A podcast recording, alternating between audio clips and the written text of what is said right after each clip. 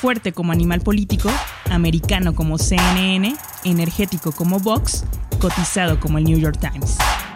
Aquí comienza The Coffee. Grandes historias para grandes storytellers. Un podcast con el sabor de Story Baker por Mauricio Cabrera. The Coffee con Ana Ormaechea, directora digital de producto en Prisa Radio. Ana, gracias por estar en The Coffee. Y a ver, explícanos en qué consiste el ser directora de producto digital de un grupo radiofónico. Eh, bueno, primero encantada de estar con vosotros. Soy una gran fan de este podcast, entre lo cual me hace muchísima ilusión compartirlo. Y lo que es en mi trabajo de un día a día, en realidad es eh, tratar de que los productos en los cuales estamos distribuyendo nuestro audio estén de la mejor forma posible. Cuando hablamos de producto, en realidad es como la carcasa, ¿no? Yo es lo que suelo intentar explicar para que lo entienda mi madre también lo que hago. Es decir, todo lo que envuelve el, el contenido editorial. Estamos hablando de las webs, estamos hablando de las aplicaciones, estamos hablando de los players. Entonces, al final, digamos que en audio tenemos un gran consumo fuera de nuestros productos, fuera de nuestras fronteras, porque hay un gran consumo en plataformas de, de audio de terceros o en plataformas de distribución. Sin embargo, lo que tenemos que hacer es efectivamente trabajar en esa distribución, pero trabajar también para que nuestros productos eh, funcionen perfectamente y en este caso, digamos, en lo que yo estoy trabajando, trabajando en concreto es en, en convertir nuestros productos en audio first. Cuando hablaste de este anuncio de tu llegada a Prisa Radio, mencionaste que los principales objetivos era consolidar la transformación digital de la cadena Ser y de los 40. ¿En qué camino vas? ¿En qué etapa vas en esa transformación? A ver, yo, yo me centro solo en la, en la parte de producto y en todo caso tampoco no es solamente de, de, ser y de los musicales de España, donde entraría 40 y entra también Cadena Dial, Radio Le, sino que también estamos hablando del producto digital de, de los medios de Prisa Radio en Latinoamérica, por lo tanto hablamos también de radios en Colombia como Caracol o, o W Radio, o incluso los propios 40 principales que están en, en nueve países. Entonces, eh, desde mi punto de vista, lo que estamos haciendo desde que he llegado es bueno, seguir un, un poco un plan de trabajo que teníamos con Vicente Argudo, que es el CDO, además de ser el director de musicales, eh, y hemos empezado a trabajar sobre todo desde el punto de vista de producto en la parte de aplicaciones, en la parte de movilidad. Vale, en breve empezaremos a ver a, algunos frutos, pero sobre todo porque bueno, vimos los números y vimos realmente que el teléfono es un poste más de consumo ahora mismo es un poste fundamental. Entonces eh, teníamos que intentar que el consumo de, del audio en, en, movilidad fuera el que tuviera la mejor experiencia de usuario y sobre todo que, que estuviera centrada en ese consumo de audio. Lo que hemos visto es eh, que hay un porcentaje muy alto, casi más de un 60% que, que lo que hacen cuando eh, llegan a una aplicación es eh, una aplicación de, nuestras radios es escuchar el streaming. Entonces digamos que nuestro objetivo es hacer unas aplicaciones donde no solamente el usuario encuentre eh, el streaming y todos los directos, sino donde le demos también eh, un menú de el resto de audios que esté en primera fila. Por supuesto, la actualidad también está presente, lo que queremos es, subir el, audio a un primer nivel de consumo. ¿Para ti qué lugar van a ocupar en el futuro estas estaciones musicales? Porque pues digo, ya mucha gente utiliza en vez de la radio para esos fines, por sobre todo la clase media alta podríamos decir, dependiendo también de cada país, pero utiliza más Spotify o aplicaciones como Apple Music. En este caso tú, ¿cuál es el futuro y a qué apuntas para que la gente ahora escuche estas emisoras a través de apps o de distintas plataformas? Mira, me encantaría que habláramos de esto dentro de, de de algunas semanas, porque digamos que es, eh, estamos trabajando en, en, el lanzamiento de una serie de aplicaciones en las cuales trabajamos en que sean aplicaciones audio first en realidad y, y en este caso que sean music first dentro del, del concepto de, de audio. Eh, lo que queremos es es decir, asumimos que la gente sí que es cierto que estamos, tenemos los números, trabajamos con los números y están en esas plataformas musicales, pero lo que nosotros tenemos, eh, además por encima de todo, es una prescripción eh, musical buenísimo. Tenemos a, los mejores DJs que pueda haber en, en nueve países en concreto. Entonces, eh, lo que queremos es unir en nuestros productos esa prescripción eh, musical con el acceso a las plataformas y hacia ahí te desvelo un poquito hacia dónde van a ir nuestros productos musicales. Hoy, ¿qué tanto se trata de entender a las audiencias? Tú que has ido aprendiendo de audiencias latinoamericanas con respecto a las españolas en términos de consumo de audio. Eh, bueno, vemos, eh, digamos que está un poco más desarrollado el consumo del audio on demand, sobre todo en, España, y está más, eh, vemos también más desarrollado el, modelo de negocio ligado al, audio, porque al final, digamos, de los últimos años lo que hemos visto es que había un modelo de negocio muy basado en el, en el display en este caso, y nosotros lo que estamos haciendo es intentar empujarlo hacia un modelo de negocio que sea más basado en el audio, de ahí que estamos haciendo estos productos audio first. En Latinoamérica estamos eh, haciendo eh, la misma evolución en los productos, exactamente la misma, pero sí que vemos, digamos, que el, el, consumo de audio no es tan potente como en España, pero se ve un claro crecimiento. Tenemos países como México o, o Colombia, por ejemplo, donde se está viendo realmente, detectando un, un incremento en ese consumo de audio. Por lo tanto, digamos que los productos tienen que estar preparados y ofertar ese audio que, que, que, que está demandando el, oyente. En Colombia especialmente, por ejemplo, pues se está empezando a producir ya también bastante branded podcast. Es decir, se nota ya un cambio tanto por parte de los creadores como de los consumidores. Para ti, ¿cuál es el balance o cómo una emisora, sobre todo cuando tienes los dos componentes? Porque Prisa, pues al final tiene sus emisoras de radio y también tiene su propio estudio, su propia plataforma de producción de podcast como Podium Podcast. ¿Cómo se ¿Cómo conviven sin pisarse, sin estar cayendo en una doble producción? Vaya, se entiende que hay sus diferencias en el producto, pero ¿de qué manera sobrellevan esto? Digamos, ¿cuáles son los pilares para decir esto corresponde a radio, esto a podcast? ¿En qué modo eh, las emisoras que ustedes tienen también generan podcast de algún modo? Es decir, ¿cómo, cómo van llevando esa comunicación y cuál es la intención? Eh, al final nosotros lo que hacemos es, es, mirar al usuario, que es lo que creo que, que hacemos todos en el mundo digital y lo que hicimos desde, el principio era pintarnos, de hecho yo lo tengo colgado en, mi despacho, un audio journey y es eh, ver cómo es el consumo de audio del usuario durante el día. Antes, digamos, el, el principal pico del consumo de audio se hacía por la mañana, estaba más ligado al streaming y estaba más ligado al, al transistor, ¿no? al, al dispositivo. Eh, ahora eso sigue ocurriendo, por supuesto, pero a lo largo del día este consumo se va mezclando también con eh, otros consumos que vienen de otros dispositivos, sobre todo desde movilidad, tanto en el coche como en los teléfonos. Y luego vemos un gran pico por la tarde que procede tanto de esos dispositivos, eh, digamos, de, en movilidad, como por, un, por un incremento también en el consumo de, de podcast y de audiolibros. Por lo tanto, lo que necesitamos desde nuestro punto de vista es ofrecer al usuario de una forma ordenada todo el contenido para poder cubrir toda su necesidad de consumo de audio a lo largo de todo el día. Hay momentos en que el usuario va a consumir un streaming en un contexto determinado desde un dispositivo determinado y hay otros momentos en que ese mismo usuario se va a ir a otro dispositivo a consumir otro tipo de contenido y lo que intentamos es estar presentes en todo ese audio journey. Storybakers, si escuchan The Coffee cada semana y se quedan con ganas de más, súmense a Proyecto Morona, grupo en Facebook en el que líderes de la industria, marqueteros, storytellers, periodistas y emprendedores de medios de comunicación comparten ideas, contenidos, experiencias y análisis sobre lo que pasa en la industria. Hoy ya somos más de 450 y estoy seguro que seremos muchos más. Súmense a Proyecto Morona, grupo en Facebook para pequeños creadores de grandes ideas. Volvemos a The Coffee.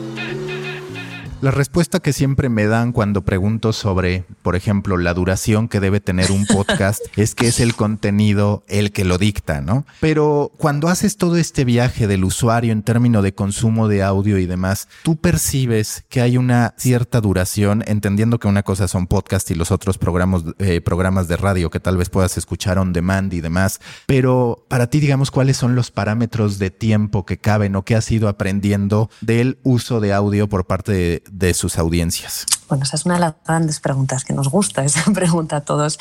Eh, al final, de nuevo, volvemos a, lo mismo, mirar al usuario y mirar el contexto en el que está. Eh, los americanos, eh, hace unos cuantos años, dijeron que el, que el consumo, el, el, tiempo perfecto era el de 22 minutos. hay muchos podcasts que duran dos horas y tienen un exitazo tremendo y hay otros que están por debajo. ahora hay una mayor tendencia a que esos podcasts cada vez sean más cortos, pero porque hay, hay, un cambio en la producción, es decir, desde desde que salieron los dailies surge el, podcast llamado el Snackable, así es como lo denomina Podtrack. Y bueno, esos dailies lo que hace es que nos lleva a tener unos podcasts un poquito más cortos todavía. Ahora eh, Spotify ha sacado este concepto Daily Drive, que también vuelve de nuevo a ser un consumo de contenidos diarios, que en, lo que es eh, la parte de podcast nos supera hasta entre los 3 y 5 minutos, que luego se mezcla con, con listas de música. Entonces, al final va a depender mucho de cómo nos consuma el usuario. Si el usuario está por la mañana y va en el metro, va a querer esos podcast más snackable o micro podcast de consumo más rápido.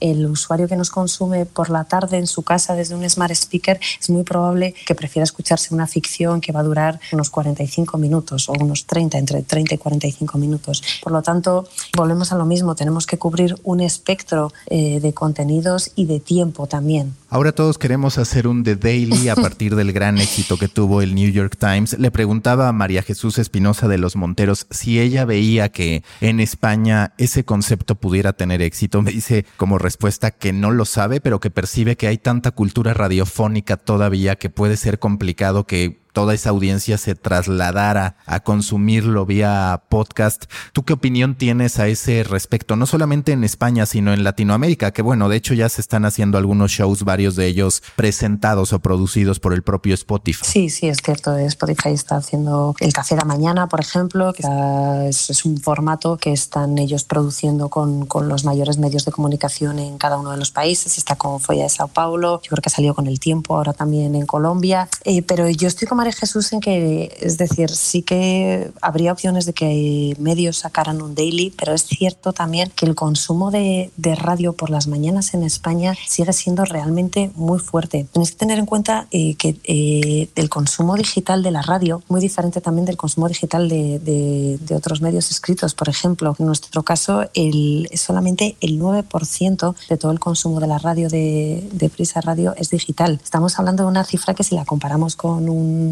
yo creo que el país, por ejemplo, debe tener un 55% ya de consumo digital, lo estoy diciendo de memoria, ¿eh? pero debe estar por ahí. Entonces, realmente todavía nos, nos queda incrementar ese consumo digital muchísimo. Tenemos un gran camino por delante, lo cual es un gran reto, pero sí que es cierto eh, que el consumo de la radio eh, en España es muy tradicional y sigue siendo muy, muy fuerte. Entonces, quizás sí que los dailies tengan éxito en España, pero van a tener una competencia muy dura con, con las mañanas de la radio. Ahora se habla mucho de que los seres humanos no nos comunicamos, no hablamos con otros por estar en el celular y sin embargo tú hablas mucho de cómo el audio paradójicamente se está convirtiendo en la forma en que nos comunicamos con las máquinas. Cada vez hablamos más con las máquinas a través de la voz. ¿Tú cómo percibes que en los próximos cinco años, es decir, cuál va a ser el próximo gran despegue en materia de, audio? ¿Los smart speakers los ves consolidados en uno o dos años en, España, en Latinoamérica, o todavía nos falta para llegar a ese punto en el que una gran mayoría, una gran cantidad de gente tenga esos smart speakers? A ver,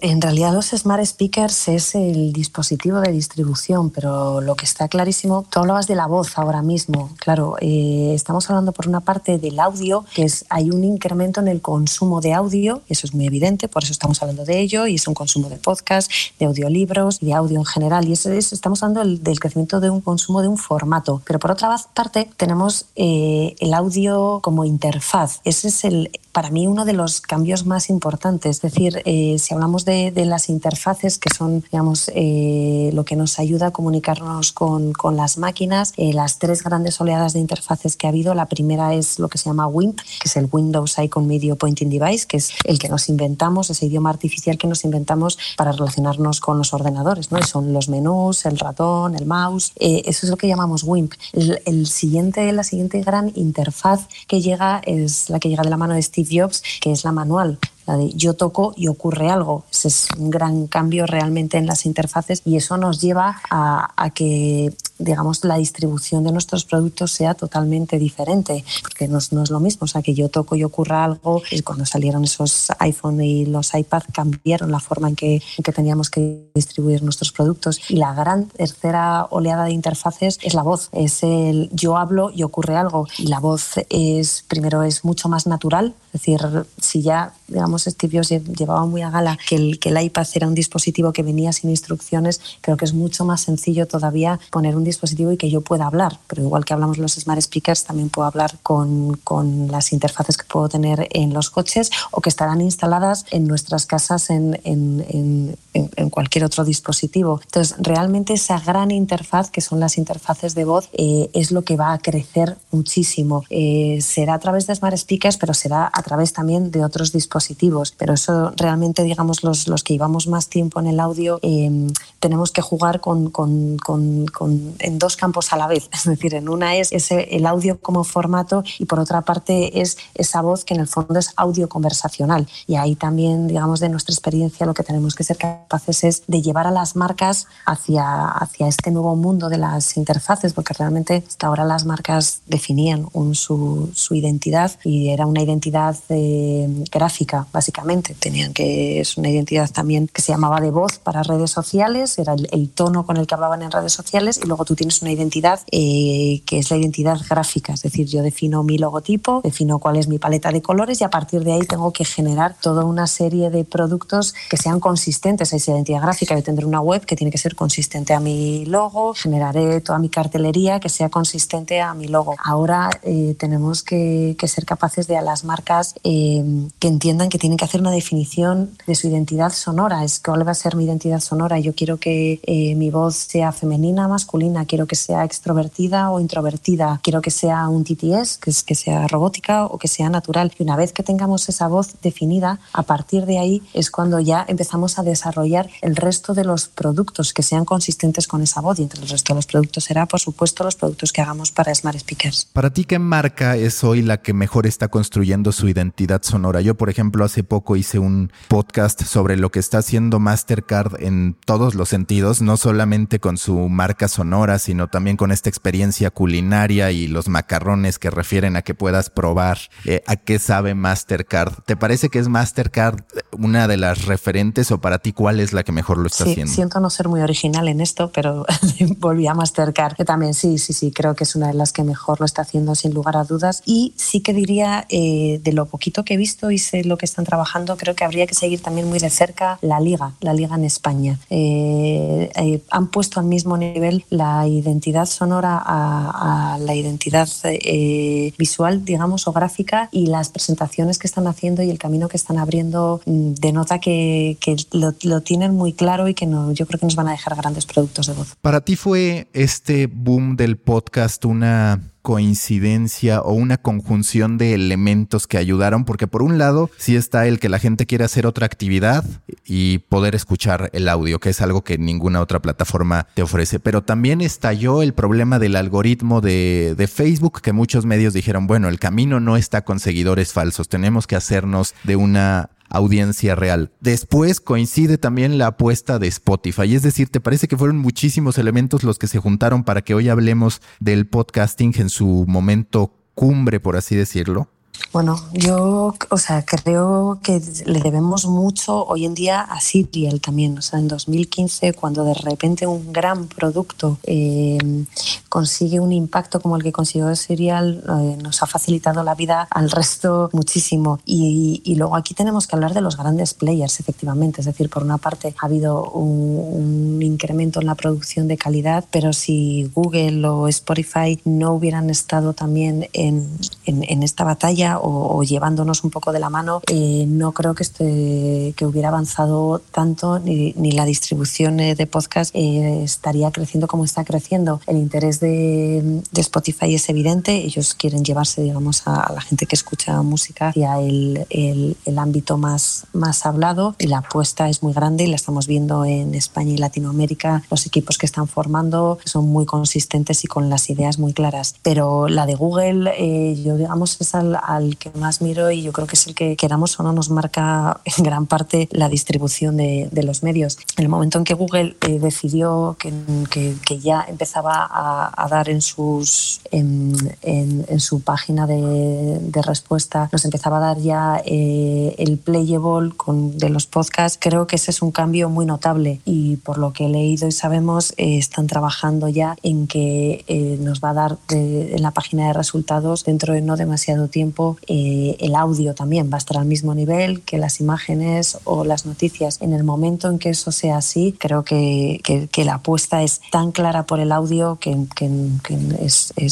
es evidente. Y lo curioso, siempre hablamos del audio y su gran ventaja que justo representa el que puedes hacer otra actividad, pero también los creadores de podcast quieren hacer conceptos interactivos como Strange Bird, donde te van apareciendo notificaciones, eh, imágenes y demás. ¿Tú ves posicionándose este tipo de formatos o no porque justo la gente quiere estar haciendo otra actividad mientras escucha un podcast? Mm, yo lo veo más ligado a, un consumo en dispositivos tipo smart speakers. Sinceramente, en un podcast es lo que tú estabas diciendo. Em, es el consumo generalmente en podcast suele ser en el on the go eh, y sin mirar la pantalla. Soy muy fan, muy fan de Strange Bird. Eh, me encantaban los, los, globos de mensaje que llegan pero realmente tienes que, estar 100% eh, metido en el podcast y la parte buena, digamos, del audio es que te permite hacer ese multitasking, que el gran consumo que se hace es mientras se conduce o mientras se hace deporte. Entonces yo creo que sí que va a haber eh,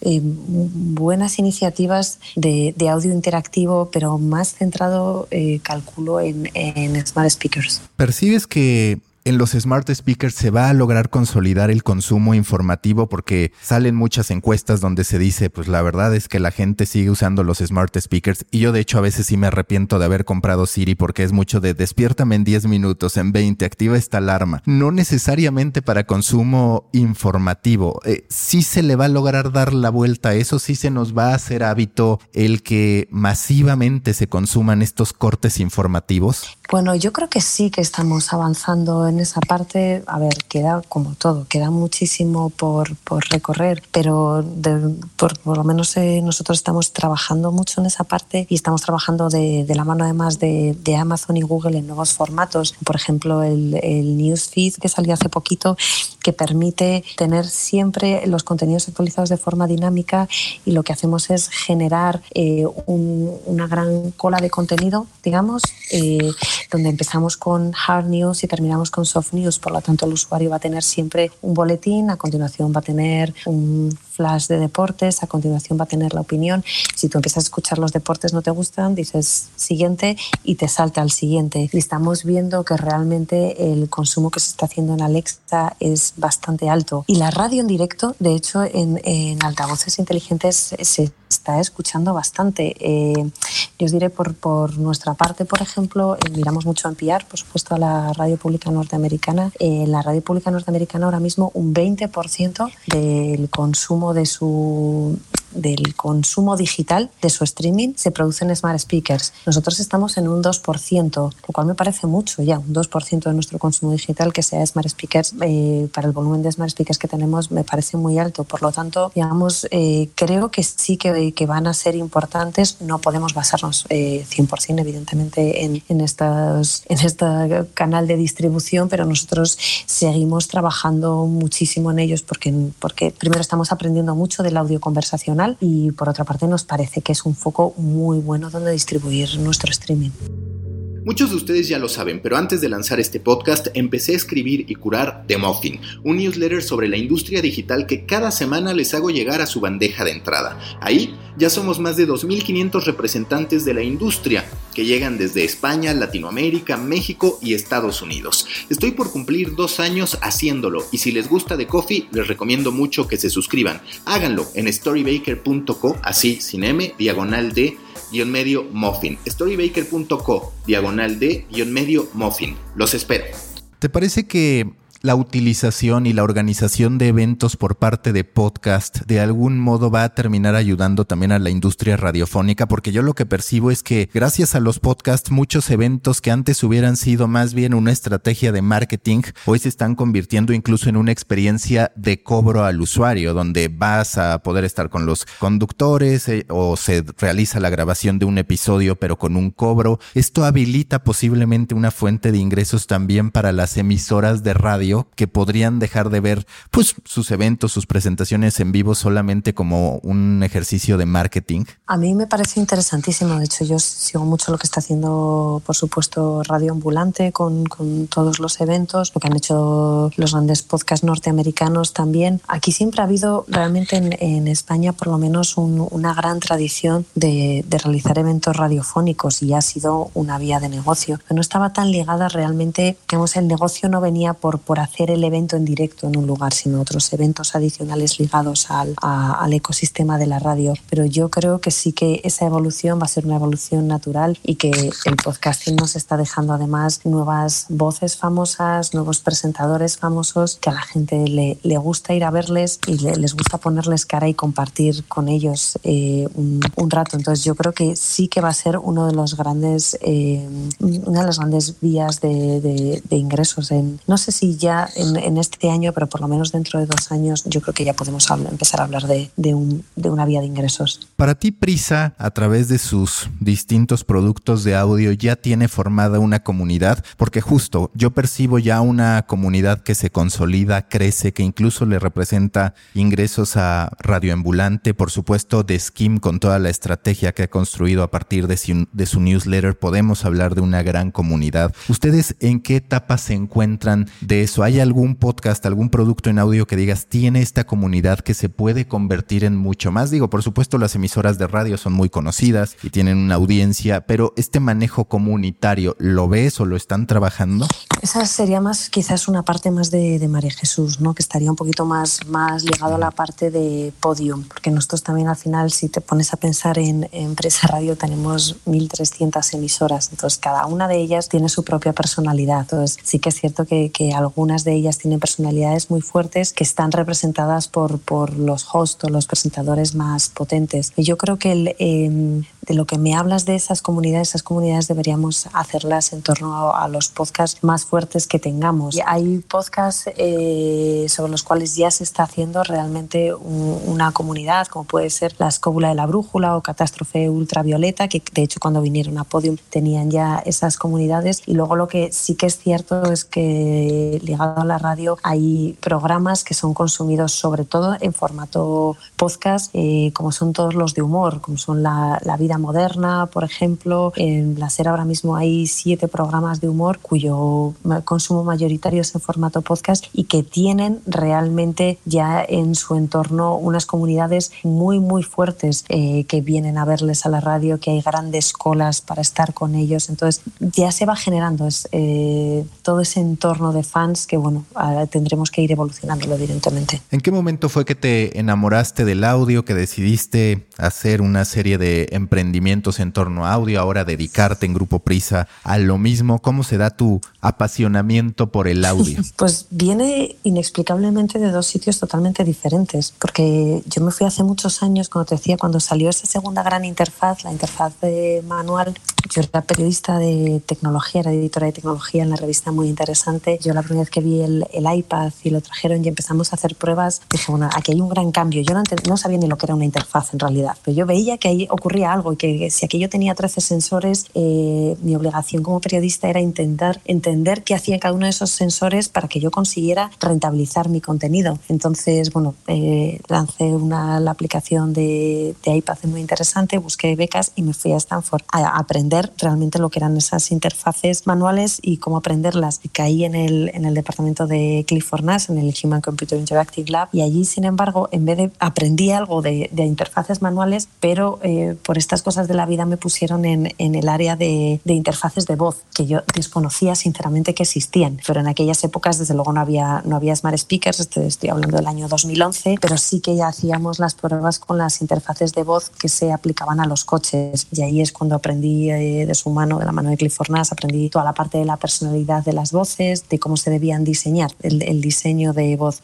Luego volví a España, eh, monté Tablet Army y muchos años después, cuando volví, bueno, muchos años, siete años después, después, cuando volví con, con, otra beca a Estados Unidos, a Nueva York, fue en 2015, me fui con la beca de Townite eh, Fellowship en, en, en, CUNY y allí teníamos que poner en marcha un, un, proyecto y yo llevaba, de hecho, llevaba un proyecto que no tenía nada que ver, que era una aplicación de, de noticias de música en español y con Jeff Jarvis, que era mi, mi profesor, todo el rato me decía, no, no estás validando la hipótesis, no, tienes que buscar otra cosa. De lo cual miré alrededor y dije, este es, es la explosión del, del, podcast en Estados Unidos. Seguro que podemos tener una idea para conseguir llevarnos el podcast a un entorno en español. Y ahí surgió Kunda, en realidad. De lo cual al final yo he llegado al audio desde el punto de vista de las interfaces por una parte y desde la producción y, el, y, el, y, la parte del modelo de negocio por otra. Y como consumidora, digo, por supuesto que escuchas todo lo de Prisa y de Podium Podcast y demás, pero en inglés, ¿cuáles son para ti los grandes referentes, además de Serial, que todos, los, todos lo ponemos por ahí, pero qué otros podcasts? Pues sinceramente voy por épocas también, te diré. Eh, soy muy fan de Zigzag que es para mí es uno de los grandes podcasts. Me, que es, bueno, es un, es, no sé si lo conocéis, bueno, es un podcast donde se debate sobre todo de innovación en periodismo y está muy ligado también a la parte del audio y nace ligado al proyecto de, de Civic, de su modelo de negocio es eh, basado en blockchain. Eh, me gusta muchísimo Ear Hustle, que es, es un programa que me apasiona, que está hecho desde la cárcel de San Quintín y él, tiene un productor que está dentro de la cárcel y una productora que es una voluntaria que está fuera. El cómo tratan los mm, temas diarios, digamos, de la cárcel con, con la naturalidad, la crudeza eh, con la que lo hacen, la verdad que, que me parece apasionante. Sigo muchísimo DigiDay, por ejemplo, porque me interesa muchísimo como consumidora, me interesa muchísimo todo lo que tenga relación con la transformación digital y me parece que hacen un, un grandísimo programa. No lo sé, eh, escucho muchísimo podcast francés también, por ejemplo, eh, todo lo que está ofreciendo Magellan eh, me parece que está bastante bien. Vans, que es otra de las, de las grandes eh, podcast network en, en Francia. No sé, escucho un poquito de todo. También voy desde ficción a mucho podcast informativo. ¿Cuál va a terminar imponiéndose? Digo, por supuesto se trata de una fórmula, pero cuando hablas del balance entre contenido de ficción y este contenido mucho más conversacional, de nicho o el informativo, eh, ¿cada uno va a tener su lugar? Sí, yo vuelvo un poco a lo mismo, a, a mirar el audio journey y ver que eh, consumimos todo tipo de contenido, igual que si hablamos de la televisión, tenemos informativos, tenemos eh, programas divulgativos, eh, tenemos películas. Eh, en el caso de los podcasts, eh, yo creo que es lo mismo. Tienes momentos en los que te apetece desconectar y escuchar una ficción y solo escuchar y no pensar. Hay momentos en los que te apetece aprender y, y quieres realmente ir, ir, escuchando algo interesante o cuando quieres leer, quieres eh, aprender cosas. Y hay momentos en los que necesitas relajarte. Yo, uno de los podcasts que más escucho, y no me da vergüenza decirlo, es DTR, que es el, el podcast que hace Tinder en Estados Unidos. Y es un podcast en el cual van siguiendo a, a, parejas para ver cómo han ido las citas. Y yo lloro de risa con ese podcast. Entonces, mm, no es mi podcast de cabecera, pero hay momentos en los que solamente me apetece escuchar de tiar. Al final es, es el contexto de cada usuario. Entonces, tenemos que hacer distintos tipos de, de contenido. Yo tengo que confesar que también DTR me gusta. Por ejemplo, se me, se, se me quedó como conocimiento que me llevé para siempre el de Joy Triviani, el que el How You Doing es el GIF más usado, ¿no? Entonces, sí, sí termina, termina dejando buenas lecciones. Y por cierto, hablando de Tinder, ¿a ti te gusta lo que están probando con Swipe Night, con esta historia interactiva que estrenan todos los domingos y demás? No la conozco. Ah, bueno. Tinder lanzó una, una serie en video tipo ¿Sí? Bandersnatch, donde tú puedes ir decidiendo qué es lo que harías en el apocalipsis. Curiosamente, o quizás un poco predictivamente, la grabaron en la Ciudad de México. Eh, y justo, justo es eh, las últimas horas del mundo porque pues se, se va a terminar y entonces tú vas tomando decisiones y te permite tener match con las personas, ya sea que tomaron decisiones parecidas a las tuyas Ajá. o como polos opuestos se atraen, también puedes eh, hacer match con gente que decidió lo contrario a ti. Está, está, y está integrado dentro de Tinder. Te está sale integrado dentro de Tinder. Ah, pues lo voy a mirar. Muchísimas gracias sí. por él. Sí, sí. Las dos últimas preguntas de siempre en The Coffee. La primera, si tuvieras que recomendar un libro, serie, documental, podcast que te haya inspirado a seguir contando historias, ¿cuál sería? es que voy a ser muy evidente, pero es Serial en realidad. Siento ser así de evidente, pero los, los que más me han marcado en realidad son Serial y Zigzag. Son, son mis dos podcasts favoritos, con diferencia. Serial porque ahí descubrí realmente lo que era la narrativa del podcast y Zigzag porque ahí aprendí que se podía hacer otro tipo de podcast que fueran informativos, que, que, que pudieran ser ligeros y a la vez ofrecer muchísima información. El True Crime va a ser el primer género que se agote porque digo, ahora todos queremos hacer True Crime, se traslada a televisión muchas veces con, con éxito. ¿Se está agotando ese formato? ¿En español todavía hay espacio? ¿Tú qué opinas? Yo creo que en español queda muchísimo todavía. Eh, hay un consumo muy fuerte. De hecho, vamos, de, en, en, Spotify uno de los productos más consumidos es eh, el de Negra y Criminal, que es, un producto de True Crime de, de Prisa. Yo creo, además, porque aquí el, mercado todavía no está, no, no, no, tenemos un exceso de true crime, tenemos poquitos podcasts. Yo creo que todavía le, le, queda un recorrido y creo que nos quedan, a mí me da un poco de rabia también, hablamos de true crime, eh, esto es muy americano. A mí me gustaría que encontráramos un formato eh, que fuera algo un poco más eh, propio nuestro, ¿no? no sé, igual que en literatura ha existido siempre esa personalidad de la literatura latinoamericana, yo creo que tenemos que ser capaces de, de encontrar encontrar un podcast que tenga la personalidad suficiente para que no siga los pasos de los norteamericanos. Y la última pregunta de siempre en The Coffee, si tú fueras un tipo de café a partir de tu personalidad, a partir de lo que quieres proyectar, de lo que quieres enseñar, ¿qué café serías? Solo con hielo. ¿Por qué?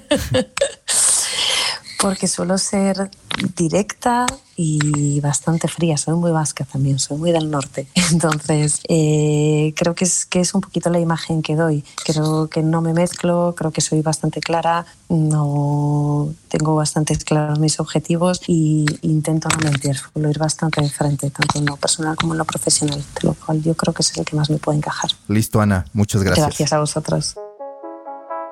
Busca la próxima semana un nuevo episodio cargado de emprendimiento, endulzado con grandes historias y narrado por grandes storytellers. Suscríbete a The Coffee, un podcast de storytellers para storytellers.